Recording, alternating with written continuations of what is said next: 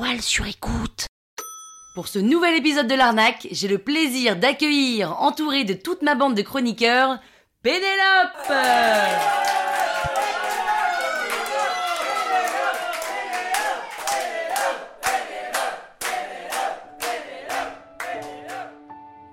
Cet épisode a été réalisé grâce à Pic Parole. Vous savez, c'est le deuxième programme de la toile sur écoute dans lequel je dresse à la première personne du singulier le portrait d'une personnalité au parcours incroyable avec en background un univers sonore qui vous immerge complètement et vous met dans une bulle pendant environ 12 minutes.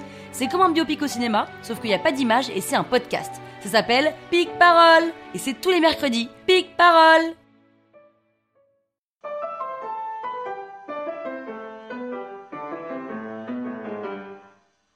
Salut les arnaqueurs, c'est Pénélope. Et oui, je n'ai toujours pas changé de prénom. Heureusement, hein. Dans cet épisode de l'arnaque, je vais vous raconter comment j'ai galéré à manager des millennials.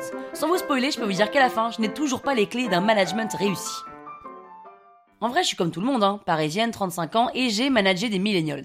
Alors je suis tellement fier de l'avoir fait que je le rajoute même sur mon CV. Surtout pas dans hobby, hein, parce que c'était franchement pas une partie de plaisir, mais plutôt dans réalisation, parce que c'était vraiment beaucoup plus de souffrance que de faire un marathon pas entraîné. La définition de millénial est un peu floue, mais ça définit plus ou moins les personnes nées entre 1980 et 2000. Moi, je suis né en 1983, donc je suis logiquement moi aussi une milléniale. Sauf que je suis quand même beaucoup moins milléniale que celle qui est née en 2000. Elle, elle a été bercée avec des podcasts audio plutôt qu'avec des livres du petit ours brun acheté dans un vide-grenier. Elle a déjà fait un plan à 3 avec son pote qui filme quand toi tu effaces tes cookies de ton ordinateur après avoir tapé dans Google le point G existe-t-il? Et elle ne jure plus que par les youtubeurs type Norman, Cyprien ou McFly et Carlito, quand toi tu ne jures que par Arte.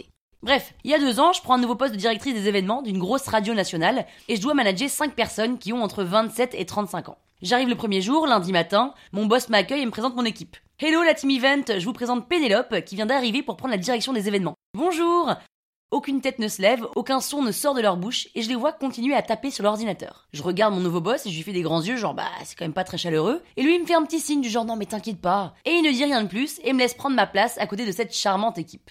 La matinée se passe et je leur envoie à chacun des invitations individuelles pour faire un point, pour qu'ils me racontent leur rôle dans l'équipe, là où ils ont envie d'aller, les compétences sur lesquelles ils aimeraient monter, ce que je suis venu leur apporter et mes domaines d'expertise. Le soir, j'ai aucune réponse à mes invitations. Je me dis que ça doit être une habitude des employés de cette boîte de ne pas confirmer une invitation si c'est évident qu'ils y seront. Il est 10h, j'ai le premier entretien. Je vais à son bureau avec mon moleskine et mon stylo et je lui dis On y va? Elle répond pas. Claire, on y va? Elle daigne lever la tête. Euh, on va où? Bah, je t'ai calé un point de 30 minutes. Et je l'ai accepté?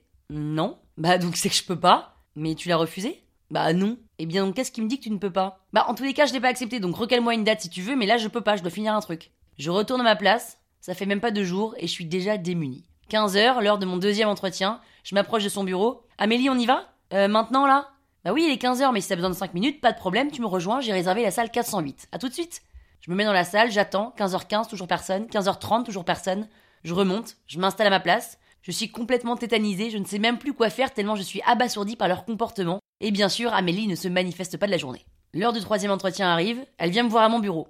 Pénélope, j'ai bien eu ton invitation, mais je vais pas pouvoir te voir car j'ai beaucoup de travail, et Benjamin, notre ancien boss, nous disait qu'il fallait privilégier le travail plutôt que les réunions. Entendu Aurélie, merci de prévenir. En revanche, Benjamin est plus là, c'est moi qui le remplace, et si je t'envoie une invitation, je veux bien que tu y répondes la prochaine fois. Et si t'as trop de travail, c'est quelque chose dont on doit parler ensemble pour voir comment on peut mieux s'organiser. Non mais je m'organise très bien, c'est pas le problème, c'est juste qu'en l'occurrence, je préfère travailler que faire la réunion avec toi. Je reste quoi? Je reste con, elle retourne à sa place. Le quatrième est malade, c'est mon boss qui me prévient parce qu'il a reçu un texto le matin.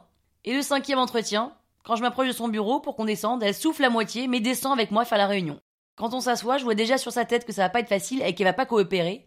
Je la fais parler et là, Écoute, je sais pas ce que tu veux que je te dise, Pénélope. Concrètement, j'ai vu ton CV, tu n'as aucune expertise en production événementielle, donc je comprends pas bien ce que tu viens faire là, en fait. Nous, on nous avait dit que notre nouveau boss serait un mec de 40 ans avec un réseau long comme le bras, et on te voit arriver, on a le même âge, t'as fait que des tafs pendant un an et demi, dans des petites boîtes en plus, donc clairement, hein, je te le dis, hein, tu vas galérer ici. C'est pas une boîte pour les petites meufs qui veulent être calife à la place du calife. Me concernant, tout ce que j'ai à te dire, c'est que je suis pas facile à manager, j'aime pas qu'on me fasse chier, j'aime pas qu'on check mes horaires et j'aime encore moins qu'on repasse sur mes praises. Mais après, à toi de nous prouver que tu peux nous aider, même si je vois pas bien comment là.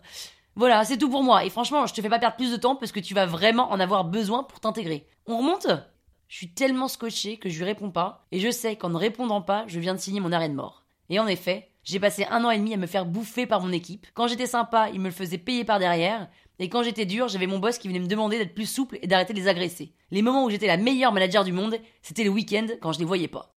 Et ouais, on a tous des casseroles, hein. L'arnaque dans tout ça, quand même, c'est que quand je suis parti, au bout d'un an et demi, ils étaient tous en pleurs. Et si vous voulez savoir comment, non, ce sera la surprise, le thème du prochain épisode, tiens, à vendredi. La toile sur écoute.